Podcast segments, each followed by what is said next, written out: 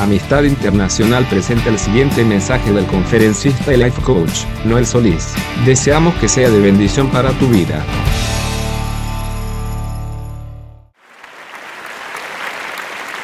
El mensaje de este día lo he titulado Los tres deseos tóxicos.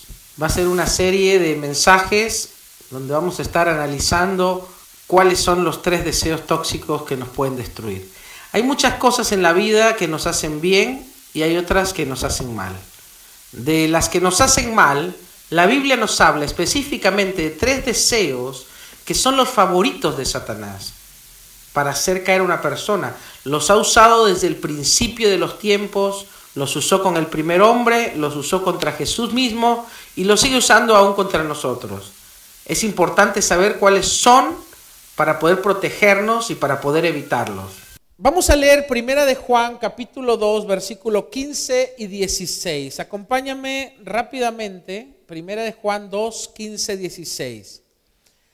En este, este es el versículo clave. En este versículo encontramos estos tres deseos.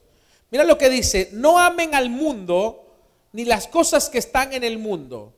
Si alguno ama al mundo, el amor del Padre no está en él. Porque todo lo que hay en el mundo, es decir, los deseos de la carne, los deseos de los ojos y la vanagloria de la vida, no provienen del Padre, sino del mundo. Aquí encontramos los tres deseos. Dice que hay tres deseos, hay tres cosas. Los deseos de la carne, número uno. Los deseos de los ojos, número dos. Y la vanagloria de la vida, número tres. Estas tres cosas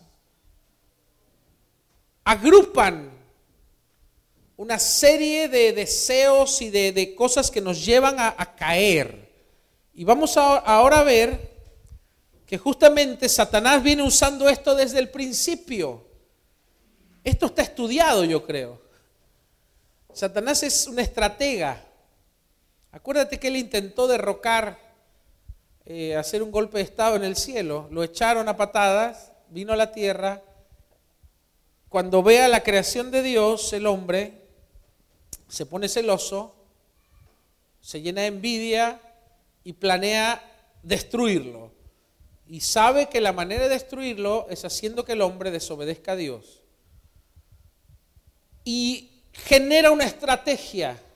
Y la estrategia de Satanás está basada en estos tres deseos en los deseos de la carne, los deseos de los ojos y la vanagloria de la vida. Lo vamos a ver nuevamente que en el Nuevo Testamento la aplica con Jesús cuando lo lleva al desierto. Las tres cosas.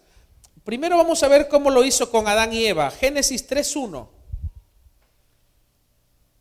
Esto es tremendo. Yo cuando, cuando lo vi dije, no puede ser. Aquí están los mismos tres deseos que vimos en Primera de Juan, los vemos acá en Génesis cuando el hombre cae.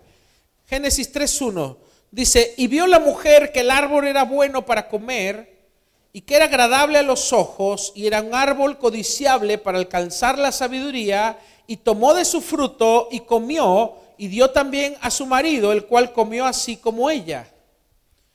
Acá encontramos estos tres deseos, te los voy a decir dónde están.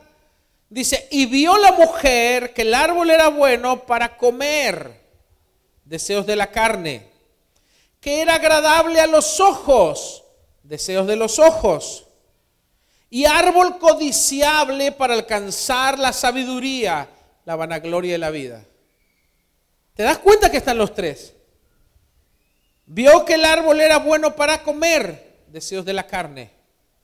Dos, era, era agradable a los ojos, los deseos de los ojos.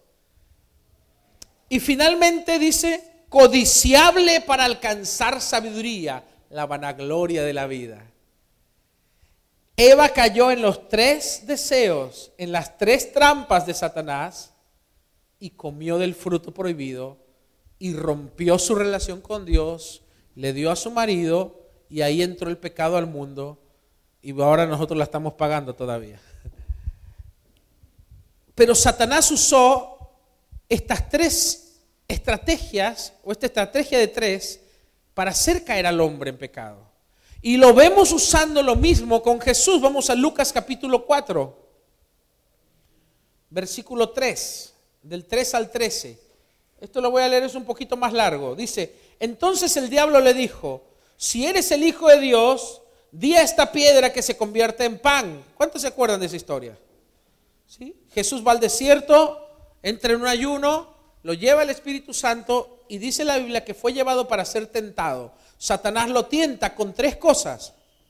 Primero le dice, si eres hijo de Dios, di esta piedra que se convierta en pan. Nuevamente, deseos de la carne. Lo tienta con los deseos de la carne. Jesús le responde y le dice, no, está escrito no solo de pan vivir el hombre. A diferencia del primer Adán, el segundo Adán, Jesús, no cayó en la trampa de estos tres deseos. En la estrategia misma que usó Satanás para Adán, con otro, en otro contexto, la usa para Jesús. Lo mueve primero en los deseos de la carne y le dice, Jesús tenía hambre, dice el versículo anterior, el versículo 14, Jesús tuvo hambre porque ayunó 40 días. Entonces Satanás se le aparece y dice, mira esa piedra. Si eres hijo de Dios, conviértela en pan, moviendo los deseos de la carne en Jesús y Jesús no cayó, lo rechaza.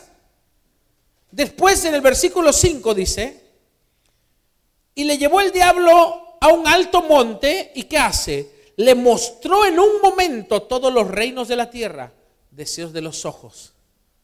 Le mostró, ¿sí? le dio una visión de todo lo hermoso que había en la tierra, de todos los reinos con su gloria y su majestad. Y le dijo, a ti te daré todo esto, la gloria de ellos, porque a mí me ha sido entregada y yo se la doy a quien quiera, solo me tienes que adorar. Pero fue a través de los ojos, dice, le mostró o sea, Jesús vio algo. Fue a través de, los deseos de los ojos que quiso seducir a Jesús. ¿Qué le mostró? Le mostró el poder. Le mostró eh, todos los países, yo creo, dice los reinos de este mundo. Con su gloria, con su pompa, las ciudades más hermosas. Se las mostró a Jesús. Lo quiso ganar a través de la mirada, de la, de la vista, de los deseos de los ojos. Jesús nuevamente lo resiste y le dice que no. Y por último, en el versículo 9 dice, y lo llevó a Jerusalén y lo puso en el pináculo del templo y le dijo, si eres hijo de Dios, échate, tírate al vacío, porque Dios va a mandar a sus ángeles que te guarden. Eso no era un deseo de la carne, no era un deseo de los ojos, sino la vanagloria y la vida. ¿Qué, propósito tenía? ¿Mostrar que eres poderoso? ¿Mostrar que eres hijo de Dios?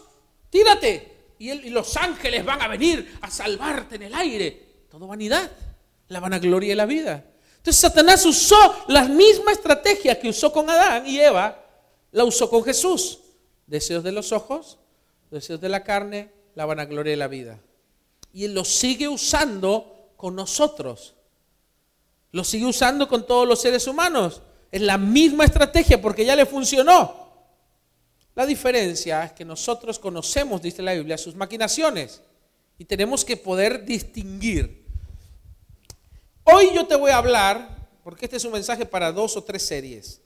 Hoy yo te voy a hablar de los deseos de los ojos. Los deseos de los ojos para mí es una de las cosas que que a veces pasamos más de largo. Porque muchos dicen, sí, los deseos de la carne, sí, la vanagloria de la vida, pero los deseos de los ojos es como que le restamos importancia. Y, y yo creo que es de los que tienen más poder en la vida de los hombres. Hay un dicho que dice, de la vista nace el amor. ¿Cuántos lo han oído? ¿Por qué?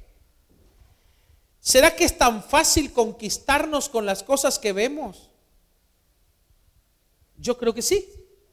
Porque si no fuera así, las empresas no gastarían millones y millones en un comercial de televisión, solo para que tú veas un producto. Hay empresas que se dedican solo a estudiar cómo presentarte a la vista un producto, ya sea en un comercial, ya sea en una foto de una revista, ya sea en un espectacular en la, en la calle, en un aviso de, de, esos, de una gigantografía. donde sea, ellos estudian cómo presentarte a tu vista algo que te va a llevar a consumir. Ellos saben que si tú lo ves, es probable que lo quieras tener. Y no es cualquier cosa, lo que registra tu mirada puede influir en tus decisiones, puede influir en lo que tú compras, en, tus gustos, en tus valores. Hay carreras enteras que se dedican a estudiar eso, mercadotecnia, publicidad, diseño. Yo estudié mercadotecnia, yo estudié la carrera de diseño y nos enseñaron justamente cómo una persona puedes influirle simplemente con una imagen. Cuando, cuando Estados Unidos estaba en guerra necesitaban soldados. ¿Qué hicieron? Pusieron una imagen del tío Sam apuntando, diciendo, enlístate. Una imagen hizo que cambiara el destino, que cambiara el marcador en la guerra, porque pudieron ganar gracias a que se enlistaron más jóvenes con una imagen, pero estudiaron todo eso. Entonces los deseos de los ojos tienen mucho poder en nosotros, una gran influencia. Mira lo que dijo Jesús en Lucas 11, 11:34. Tu ojo es una lámpara que da luz a todo tu cuerpo. Cuando tu ojo es bueno, todo tu cuerpo está lleno de luz. Pero cuando tu ojo es malo, tu cuerpo está lleno de oscuridad. En otras palabras, lo que entra por tu mirada va a determinar si tú estás lleno de luz o estás lleno de oscuridad. Lo que gobierna en tu vida, qué es lo que abunda en tu alma, en tus pensamientos, en tus palabras, en tu corazón. Lo que entra por tus ojos. Yo estoy convencido que como dice el dicho, los ojos son las ventanas del alma. Es una manera de llegar a las emociones, es una manera de llegar al corazón, es una manera de mover la voluntad de las personas. Por eso te digo, si no, no invertirían millones solo por ponerte una imagen de un producto. Muchos, por ejemplo, no, se han puesto a pensar en, qué, eh, cuál es el negocio de Facebook, de Instagram, cómo se sostiene. No sabes los millones de millones que se necesita para sostener una red social.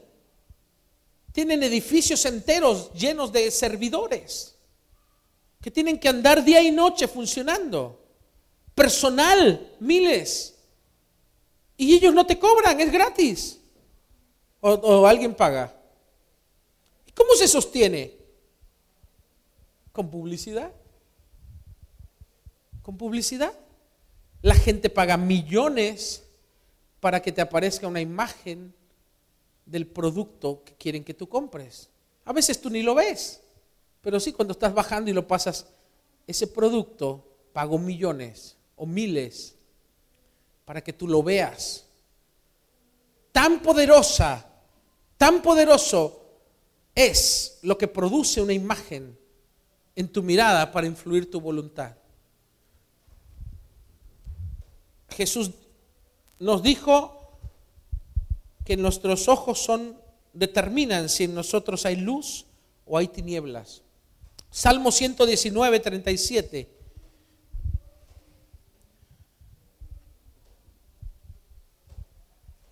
Una cosa que podemos, tenemos que aprender a evitar, las cosas vanas. Hay gente que pasa más tiempo viendo series, televisión, películas, redes sociales, revistas, expuesto a eso, que leyendo la Biblia, que exponiéndose a las cosas de Dios. Y claro, después se preguntan, ¿Cómo no tienen fe? ¿O están llenos de pecado? ¿Por qué me falta fe? ¿Por qué no tengo victoria? ¿Por qué tengo problemas en el matrimonio? ¿Por qué tengo problemas económicos? ¿Por qué no crezco espiritualmente? Y porque estás alimentando tu alma 15 de 24 horas del día en cosas que no edifican, que son contrarias a la fe. Materialismo, violencia, cinismo, falta de espiritualidad, falta de respeto a las cosas de Dios una exaltación de la maldad, libertinaje, promiscuidad. Eso es lo que vemos todos los días en la televisión, en, las películas, en las series. Y si yo me expongo más a eso que a las cosas de Dios, tarde o temprano, de lo que yo me alimento, es lo que yo termino siendo. Uno es lo que come.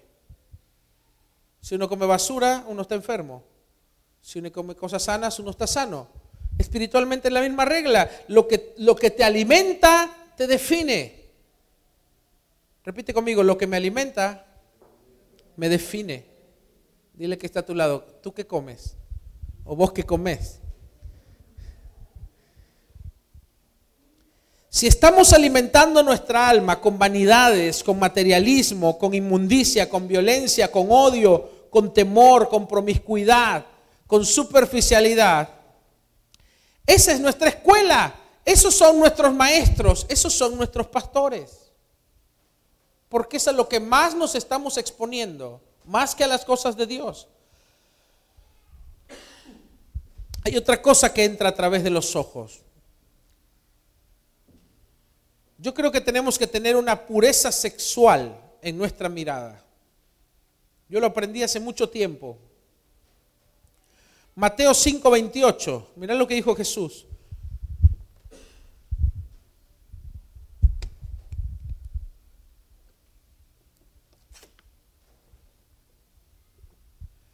Mateo 5, 28. Pero yo os digo que cualquiera que mira a una mujer para codiciarla, ya adulteró con ella en su corazón. ¿Por qué? Con solo mirarla. Con solo mirarla ya soy un adúltero. Nunca te pusiste a pensar por qué Jesús se puso tan estricto. A veces nosotros minimizamos el poder de lo que entra por nuestros ojos. Hoy estamos aprendiendo más. Que lo que nosotros vemos tiene una gran influencia en nuestro corazón. Y Jesús lo sabía. Y por eso dijo, con, mirar a una mujer y codiciarla, tú ya estás pecando. Porque eso entra a tu mirada y afecta tu corazón, afecta tu fidelidad, afecta tus pensamientos.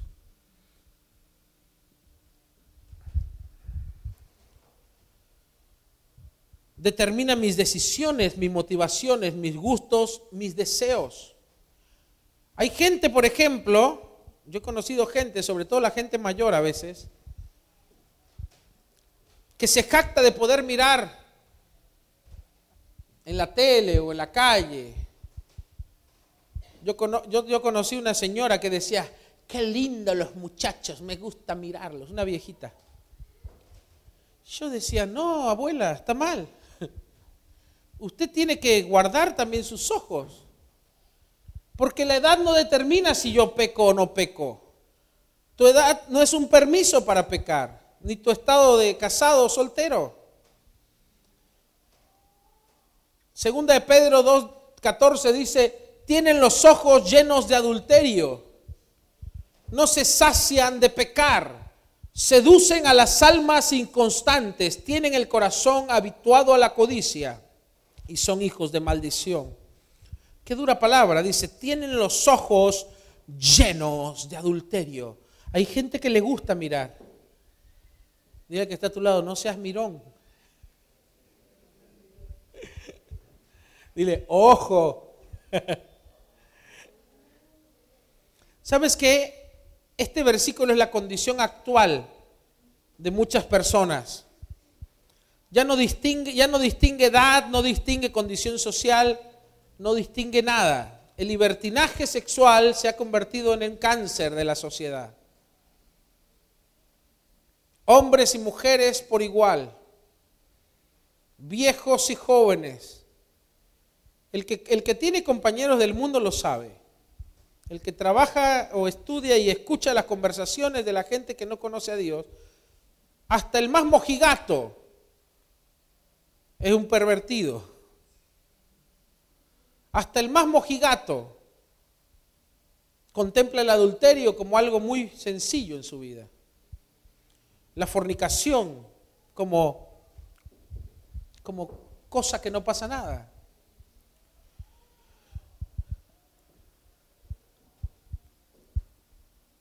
Yo quiero ahora hablarte, más allá de eso, de un gran demonio, de un gran mal que ha llegado o que se ha instalado que, o ha crecido, que antiguamente era algo para algunos y que hoy todo mundo tiene acceso, y es la pornografía. Hoy ya no necesitas tú ir a un puesto de diario. Hoy la pornografía viene a ti, viene instalada en tu celular, en tu tablet, en tu PC, en la calle, en los anuncios, donde sea. No hay lugar donde no voltees que la pornografía no se esté infiltrando. No solo crea adicción, porque sí crea adicción la pornografía, sino que le abre la puerta a muchos espíritus. Espíritus de adulterio, espíritus de fornicación, de sodomía, de pederastia, de sorfilia, de homosexualismo. Todo empieza a través de la pornografía. ¿O tú crees que, por ejemplo, los pederastas que le gustan los niños o las niñas empezaron un día de repente porque vieron a un niño? Estoy casi seguro que es a través de la pornografía que su, su perversión fue creciendo al punto que ya no les saciaba lo normal y empiezan a buscar más cosas, más fuertes. La pornografía es una puerta de iniciación a las desviaciones sexuales y a la perversión sexual. Muchos hombres ahí creen que van a aprender a tener relaciones sexuales. Es un grave error. No vas a aprender nada, vas a aprender mal. Y después llegan al matrimonio queriendo hacer todo lo que ven ahí. Nada de eso es lo normal, porque la pornografía desvirtúa el sexo, desvirtúa a la mujer como un objeto, como si fuera una muñeca inflable, que va a, ser, a, a cumplir todos tus caprichos y deseos, y no es así.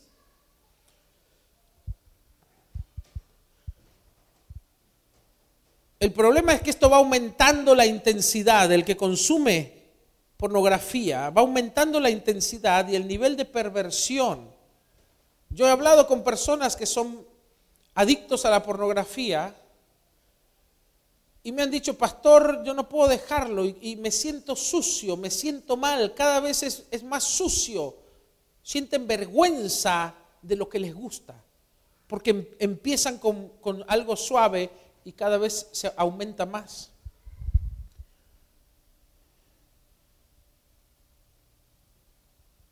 Quieren más variedad, más intensidad. Y después ya empiezan a haber violaciones, empiezan a haber pederastas, empiezan a haber sofilia, porque ya no les basta lo básico, empiezan a haber relaciones homosexuales, lesbianas, orgías, etcétera. Todo empieza con la sugestión, porque la pornografía tiene diversos niveles, pero es todo lo mismo. Soft, hardcore y todas las variantes empieza con la sugestión. ¿Dónde empieza la sugestión?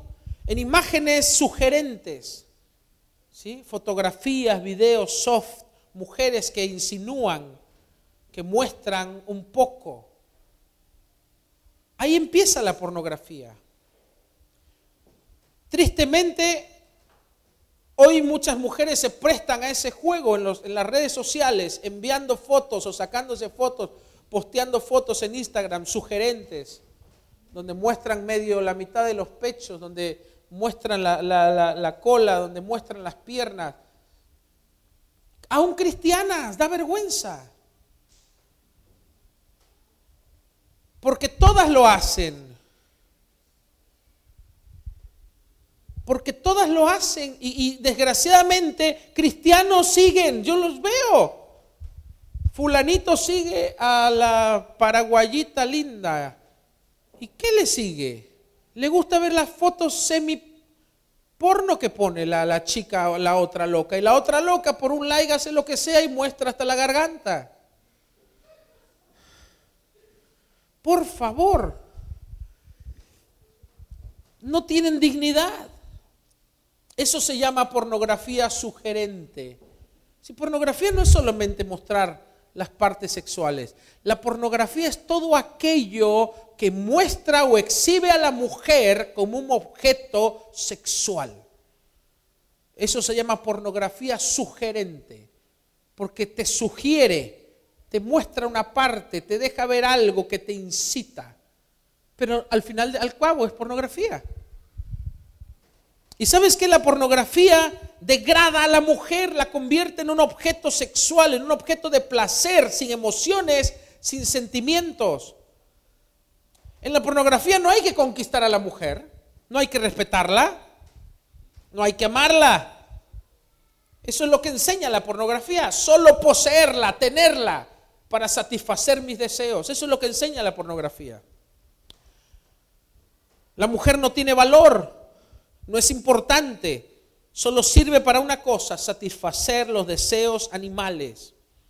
No hay que cuidarlas, no hay que mimarlas, no hay que valorarlas, no hay que conquistarlas ni ganarse su cariño o su respeto. Entonces muchos jóvenes, muchos solteros o muchas personas que no están en una relación y son adictos a la pornografía, están aprendiendo mal, van a ser forever alone, siempre solos. Porque nunca ninguna mujer te va a dar bolilla con esa enseñanza. No vas a conquistar a nadie, porque la pornografía no te enseña a conquistar, a amar, a respetar, a cuidar.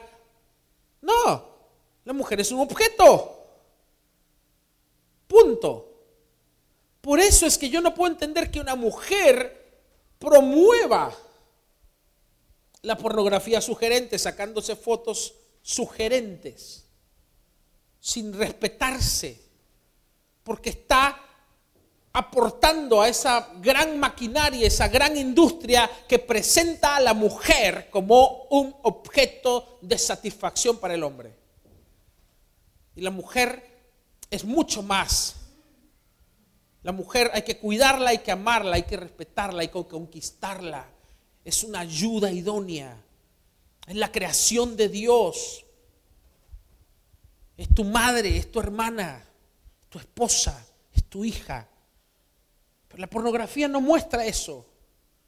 La pornografía muestra otras cosas y muestra como que la mujer está de acuerdo. Muchas actrices pornográficas, muchas personas que, ves en la, en la pornografía son obligadas, hay un gran comercio, la trata de blancas, son drogadas y son hijas de alguien que las llevaron ahí. Sí, hay algunas que van por su cuenta. Pero no por eso deja de, estarse usando a la mujer como un objeto. No por eso deja de ser malo. Hay una generación que nació ya, desgraciadamente, con esta influencia y que ya no sabe distinguir lo bueno de lo malo. Piensa que porque todos los hacen, pues debe ser bueno. No debe tener nada de malo sacarme selfies mostrando la mitad de mis pechos o, la mitad de la, de la nalga o, o, otras cosas. Perdón que te lo diga así, no se asuste. Pero es así. Y ningún hombre que ama a Dios tendría que consumir eso, ni seguir a mujeres que se promueven así. Y ninguna mujer, ninguna joven que ama a Dios tendría que mostrarse así. Porque tú eres mucho más que eso, eres mucho más que unas piernas. Vales mucho más que eso. Y tú no quieres que alguien te valore solo por tus piernas o por tu cara linda. Amén. Desgraciadamente digo, hay una generación que ya fue influida o influenciada dentro de esto. Cada vez ves más niñas en la calle vestidas como adultas. Me sorprende niñas de 3, 4 años, de 5 años vestidas como pequeñas prostitutas. Me da tristeza. Adolescentes vestidas como adultas prostis grandes, todavía con espinillas en la cara. Pero ellas quieren andar así con chorcitos apretados y todo apretado y todo mostrando, porque no sé por qué quién les dijo que se ve lindo.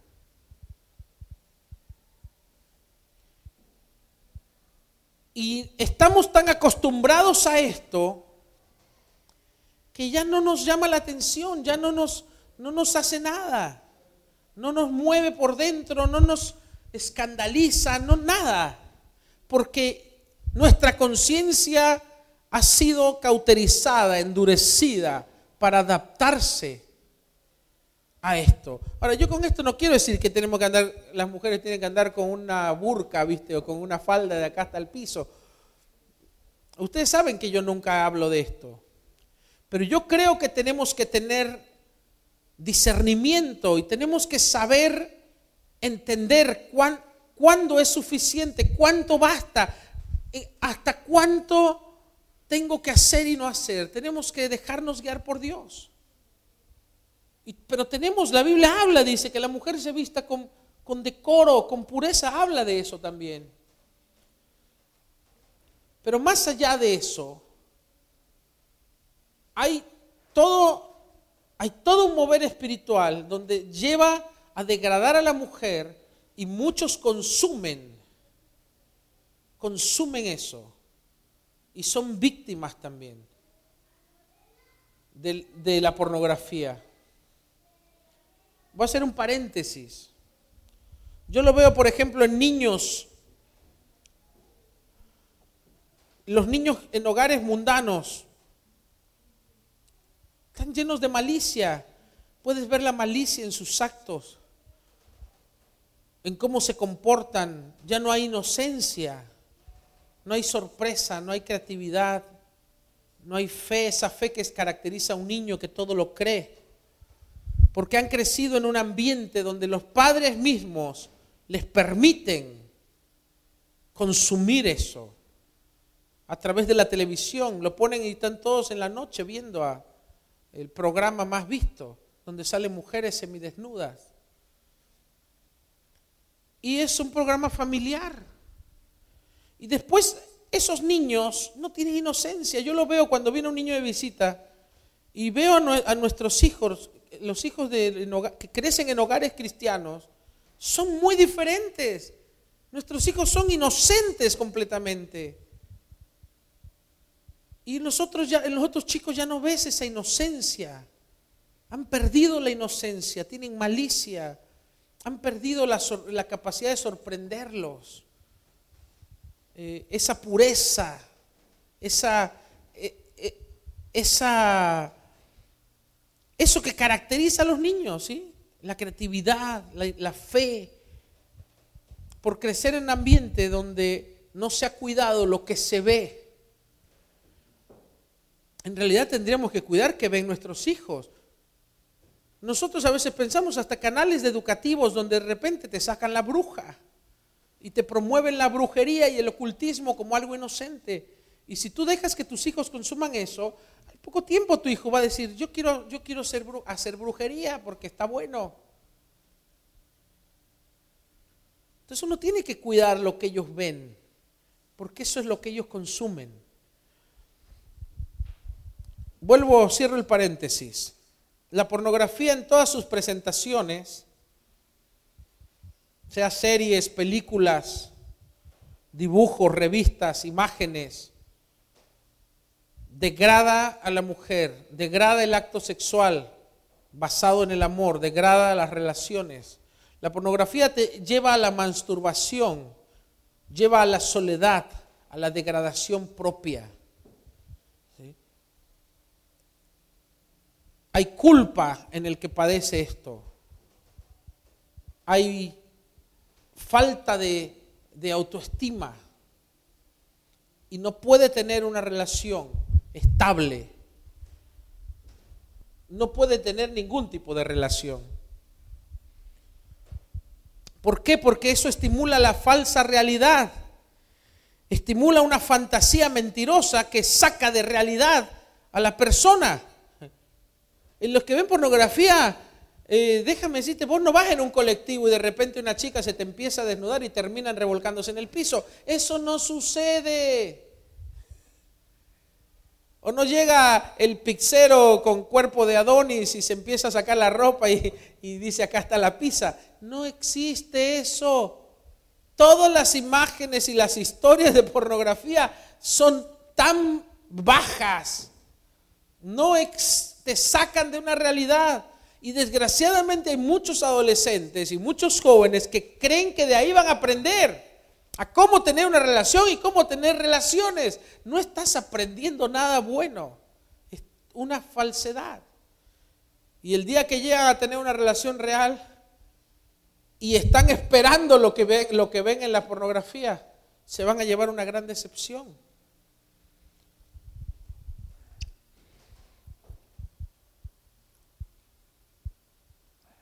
¿Qué hay que hacer? ¿Qué tenemos que hacer? Ahora, no, muchos dicen, yo no, yo no consumo pornografía, pero ya cuando dejas un poquito el mouse y no sacas esa imagen que te está promocionando, estás consumiendo. Y eso está entrando a tu alma. Satanás sabe qué presentarte. Y sabe que eres un cliente potencial. Cuando tú te detienes en eso, cuando no lo sacas, cuando no lo evades, cuando no... La Biblia dice, huid, huid de las pasiones juveniles, huid de la promiscuidad sexual, huyan de la fornicación. Todas esas cosas hay que huir, no hay que hacerse el macho, no, a mí no me hace nada, ay, es una escenita. Dile que está a tu lado. Tenés que rajar, decirle.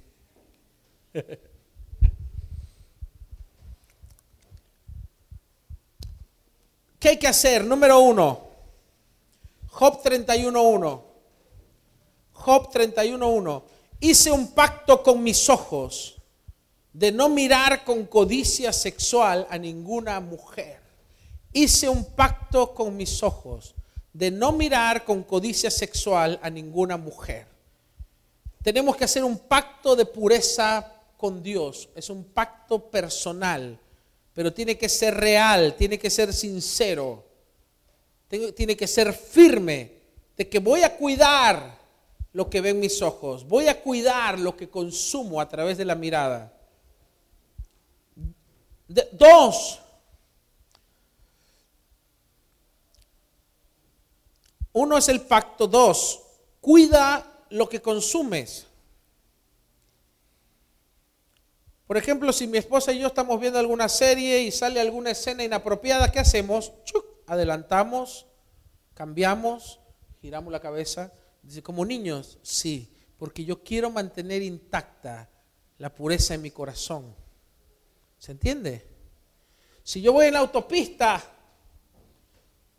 a mí me daba vergüenza una vez que, que vino un pastor de Estados Unidos porque íbamos, íbamos a predicar a una iglesia, íbamos por la autopista y puro cartel de mujeres semidesnudas. Y me preguntó, dice, ¿por qué hay tanta mujer desnuda? Le digo, no sé, pero la verdad que está muy mal. Dice, es, eh, es como una invasión. Te quieren invadir de, eso. Entonces, cuando vas en la autopista, están los carteles, gira la cabeza. No detengas, no reposes tu mirada sobre algo que, que, sabes que no te va a edificar, que sabes que no es correcto mirar a la mujer de tu prójimo. Anda a saber de quién es mujer. O al hombre de tu prójimo. No tenemos que hacer eso. Pero yo he visto cristianos que se hasta dan vuelta, como el exorcista, les da vuelta la cabeza. No, dile que está a tu lado, no.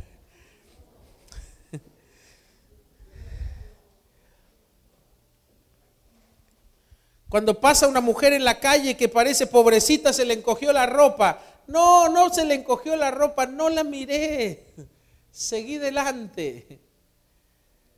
Salmo 101.3.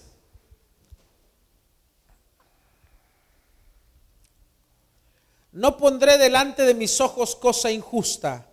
Aborrezco la obra de los que se desvían. Ninguno de ellos se acercará a mí.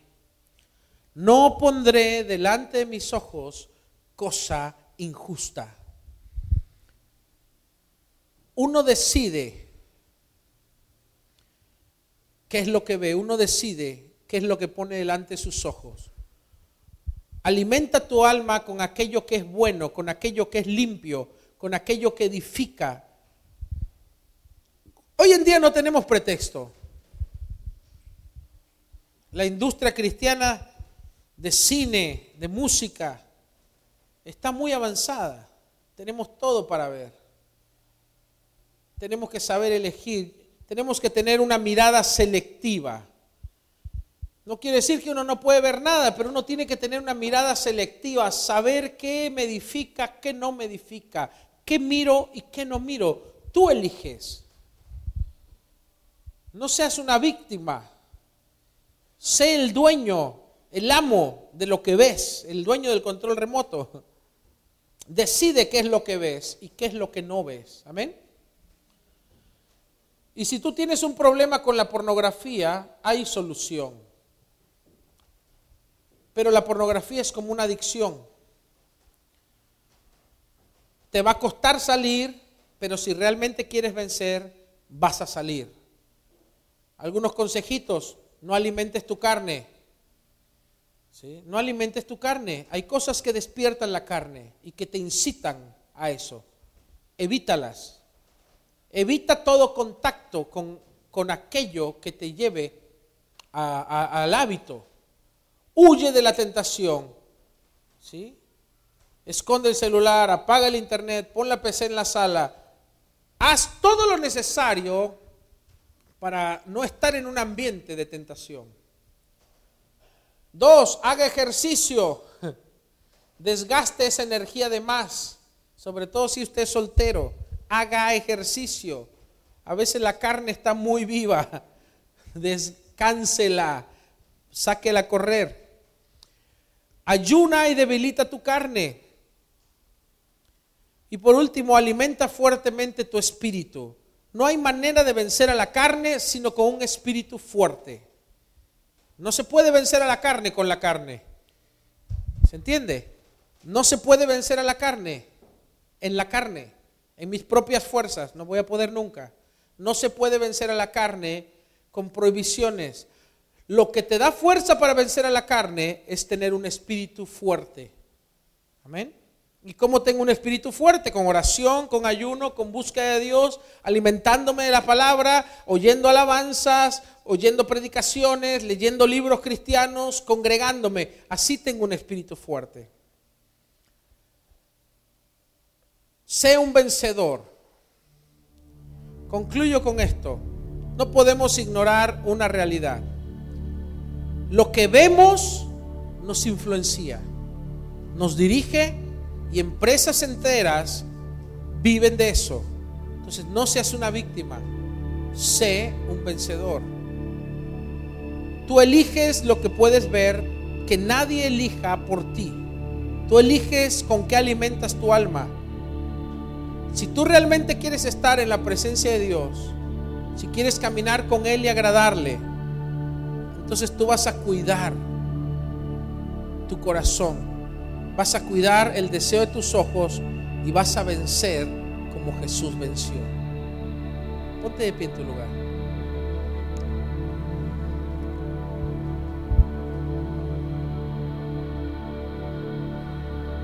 Si nosotros no avanzamos en estas áreas, siempre vamos a ser cristianos débiles.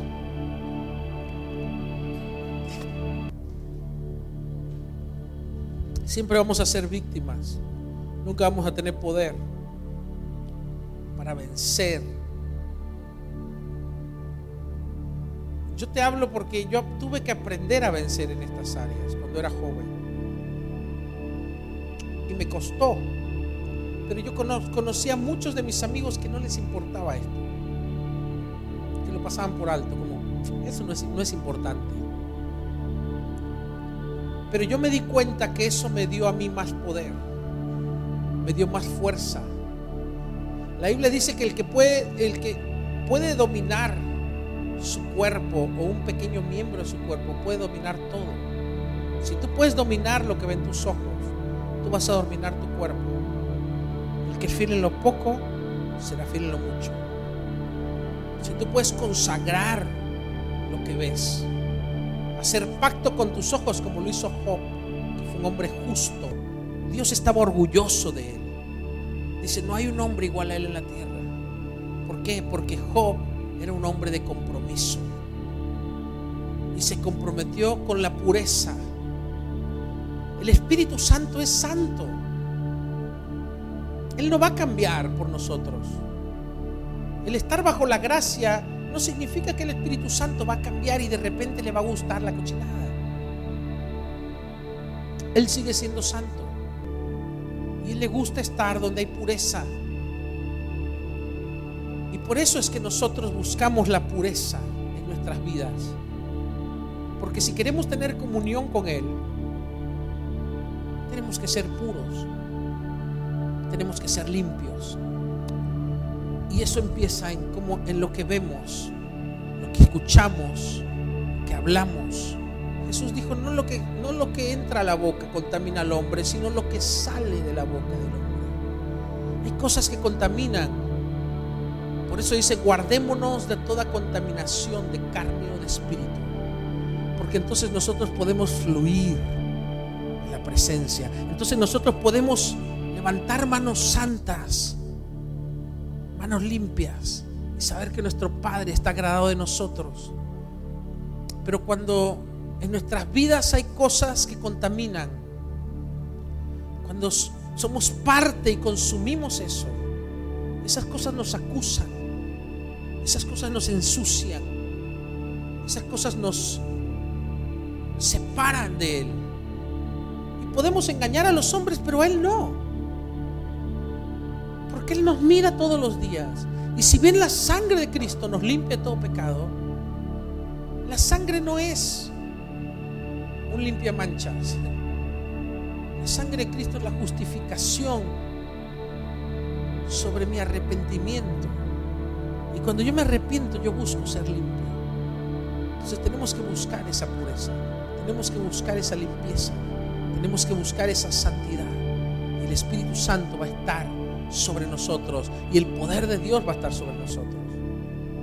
Esa es la diferencia entre un cristiano que tiene victoria y un cristiano que siempre es víctima.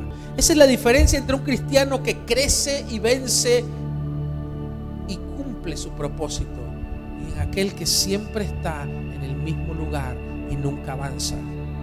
¿Qué tipo de cristiano quieres ser? Yo creo que tú quieres ser del que vence, el que llega a la cima, que tiene victoria, el que conquista. Y para eso tenemos que estar limpios. Y estas cosas son secretos que van a hacer que tu vida tenga más poder. Amén. El poder no viene por dar un diezmo, por ir a un congreso o comprar un libro. El poder viene por cómo vives tu vida delante de Dios, por los principios que te rigen y la comunión que tienes con el Espíritu Santo.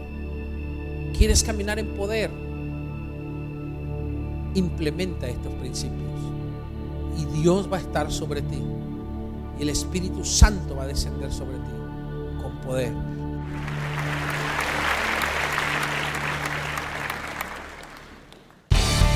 Visítanos en soyamistad.com o síguenos en nuestra página de Facebook, Amistad Internacional. Dios te bendiga.